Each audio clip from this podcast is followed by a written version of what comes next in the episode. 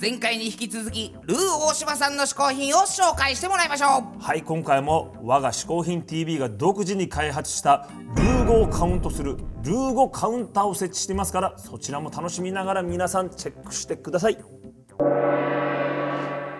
嗜好品3つ目は何でしょう？じゃじゃじゃじゃじゃん。What?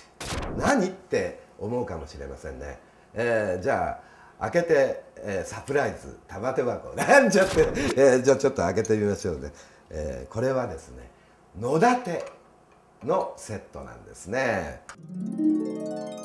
えー、お茶碗。はい、えー、大きいのと小さいのがございます、えー、そしてですね、えー、こちらが、えー、こちらお粉が入っていますね。お茶のね。はい、えー、そしてこの筒の中には何が入ってるのかなと思うとちょっと開けますね。はい。そうです。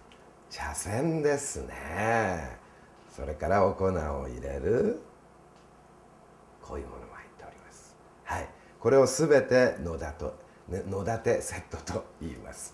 そうですね。私4年ぐらい前なんですけどもあの円周流というえー、ティードあごめんなさい。あの茶道を、えー、習い出しましてですね、えー、これは武家の、えー、茶道なんでございますけども、えー、最初はね、えー、やった当時正座も非常にままならなくてですね、えー、自分に合うのかなこれはやめた方がいいんじゃないかななんて思いながら、えー、稽古に励んだんですけども、えー、そうですねやっぱり、えー、ストーンの上にも3 years なんてあごめんなさい石の上にも3年と言って3年ぐらい前からですねそうですね去年ぐらいからなんとなくこのティードの良さが分かるようになりまして、えー、習ってるだけじゃなく、えー、こうやって野立のセットを持ってることによりましてですね、えー、一人でも多くの皆さんがですね、えー、家でもお茶を飲めることになりますので、えー、sometimes 時々、えー、お茶を立てて、えー、皆さんに喜んでもらっております、えー、実はですねちょっと恥ずかしくてちょっと言いたくないんですけどやっぱり言っちゃおうかな、えー、実はですね、えー、ラストイヤー去年なんですけども私準師範代のですね、えー、認可をですね、え、受けましてで私のお茶の名前なんですけども大柴、えー、宗鉄というね、え、とても宗鉄っていうね、え、いう名前になってる私その稽古場行くと「相鉄さん」なんて呼ばれて、え、ちょっと照れ笑いしたりするわけでございますけども。まあ、この茶道を習って、何が、変わったかと言いますと、もうとにかくその茶道教室ガラガラって玄関開けたところからもう始まるわけですよね。えー、ですからもうそこにこうガラガラって開けた時にえー、ゲートをオープンした時にですね私自身もルー大柴から相鉄さんに変わるわけです。そして言葉遣いも非常に丁寧な言葉になりまして、えー、ご機嫌よろしゅうございますってこういう言い方になるわけです。そうすると受付の着物着てる、えー、お姉さんもご機嫌よろしゅうございますと言ってでそこからあのもう扇子をこう前に出しましてですねご挨拶をして、えー、稽古場に茶室に行くということなんです。で茶室に行くにしてもですね私自身またあの着物を着なきゃいけないですね、えー、着物も buy つまり買いましてですねなんと自分自身で by myself で着れるようになりました。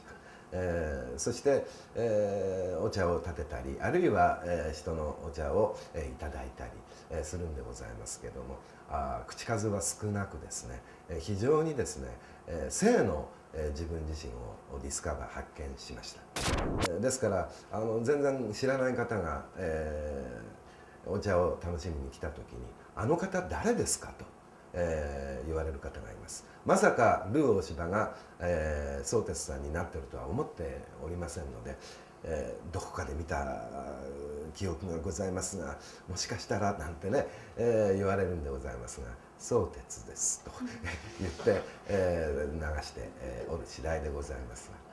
まあ、あのお茶を立てることも非常にディフィカルです。所作が大変なんですけども、また、えーお茶をいただく時の、えーおもがしといって、えー和菓子を食べてそれからお茶をドリンクするわけなんですが立てていただいた、えーくれた方のですね気持ちがお茶に入っておりますので、えー本当に味わい深くドリンクして、えー、綺麗な心になります、えー私のホビーティード今日はえー戸建てのセットを、えー皆さんにご紹介いたしました。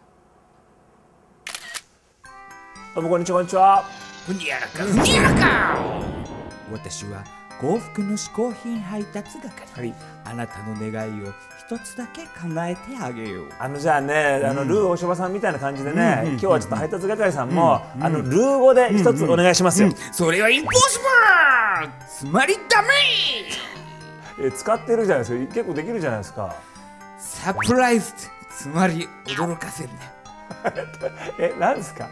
サプライズサドリーつまり唐突に No good つまりダメ。 No good ダメ。だからいやいつもその言うでしょ、なんか頼めみたいな。それをルー語で言ってくださいよじゃあ、オッケーつまりよし。そうですか、はいなんですか？ Eagle？あつまりわしは。いや意味が違うでしょ。わしって自分のことでしょ。お取り寄せを。は only one つまり一つだけフライドあつまりあげるから。早くプリーズあつまり頼め。どうじゃ？どうじゃ？どうじゃ？頼どうじゃ？わかりましたよ。く頑張りましたよ、はいじゃあねネットでお取りできる最高の嗜好品を一つお願いします、わかりてあーハリボカプンジェリボージャージャリボジャリボわあまたこれずいあら何ですかこれ？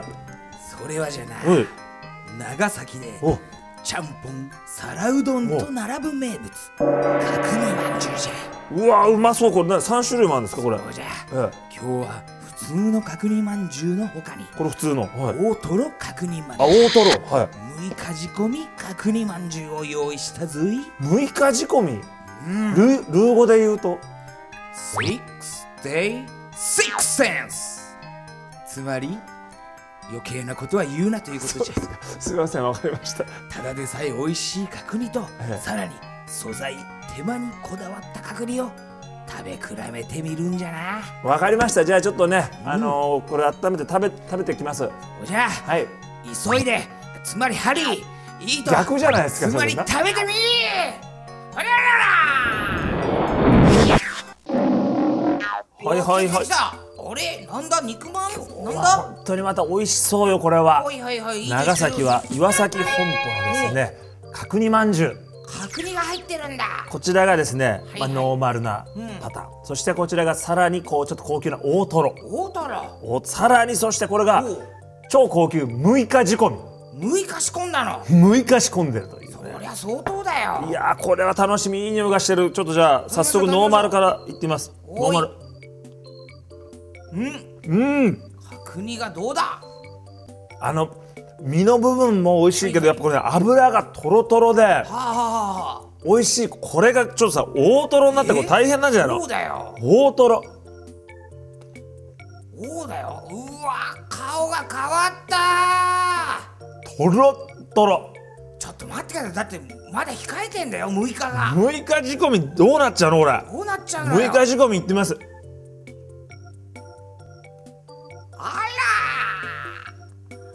山雄飛の顔が変わった。あのねやっぱね何でも6日はやんないとダメよ。あー一番いいタイミングなのかな6日って。いう6のが日やるってすごいよ。5日じゃやっぱダメっぽい？5日じゃこの味は出ない。6日。まあでもどれもどれも一様にうまいですよこれどれも。うはわーでもこれ6日軸もちょっともう一口食べてもう撮影終わったらもうスタッフに取られそうだからみんな待ってるよスタッフが。これ6日だよ本当に。6日大事。1週間いかないんだよ。1週間行くとやりすぎなんだよ。はあじゃあほんとベストのタイミングだったんだね。うわー6日よく考えたわこれすごい美味しいわ。はい、こちらの角煮まんじゅうですけれどもネットでお取り寄せができるんです。はい、嗜好品 TV のホームページからリンク貼っておきますので皆さんぜひ見に行ってください。嗜好品 TV ホームページアドレスは www.450h.tv おあだ今回試行品を紹介してくれたルー大柴さんの情報はこちらルー大柴さんにはテレビスマイル1分でわかる大学にも3月の講師として出演していただいております1分でわかる清掃活動もぜひチェックしてみてくださいここでホフディランからのお知らせです7月3日に渋谷アックスで行われたライブ。14年の土曜日が DVD になりました。ホームページのオンラインストアでも絶賛発売中。皆さん今すぐホフ .jp をチェックしてください。さらに7月3日には渋谷アックスにてデビュー15周年記念ワンマンライブ。15年の日曜日の開催も決定。みんなライブ DVD で予習してからホフライブに遊びに来てね。よしじゃあ今回もうんゲストを日本古来の嗜好品こけしにしてコレクトするぞ。よーし。おい。吹けよ風呼べよこけし。だーきたー。やったー。ルー大柴さんこけし。似てないけどゲットだ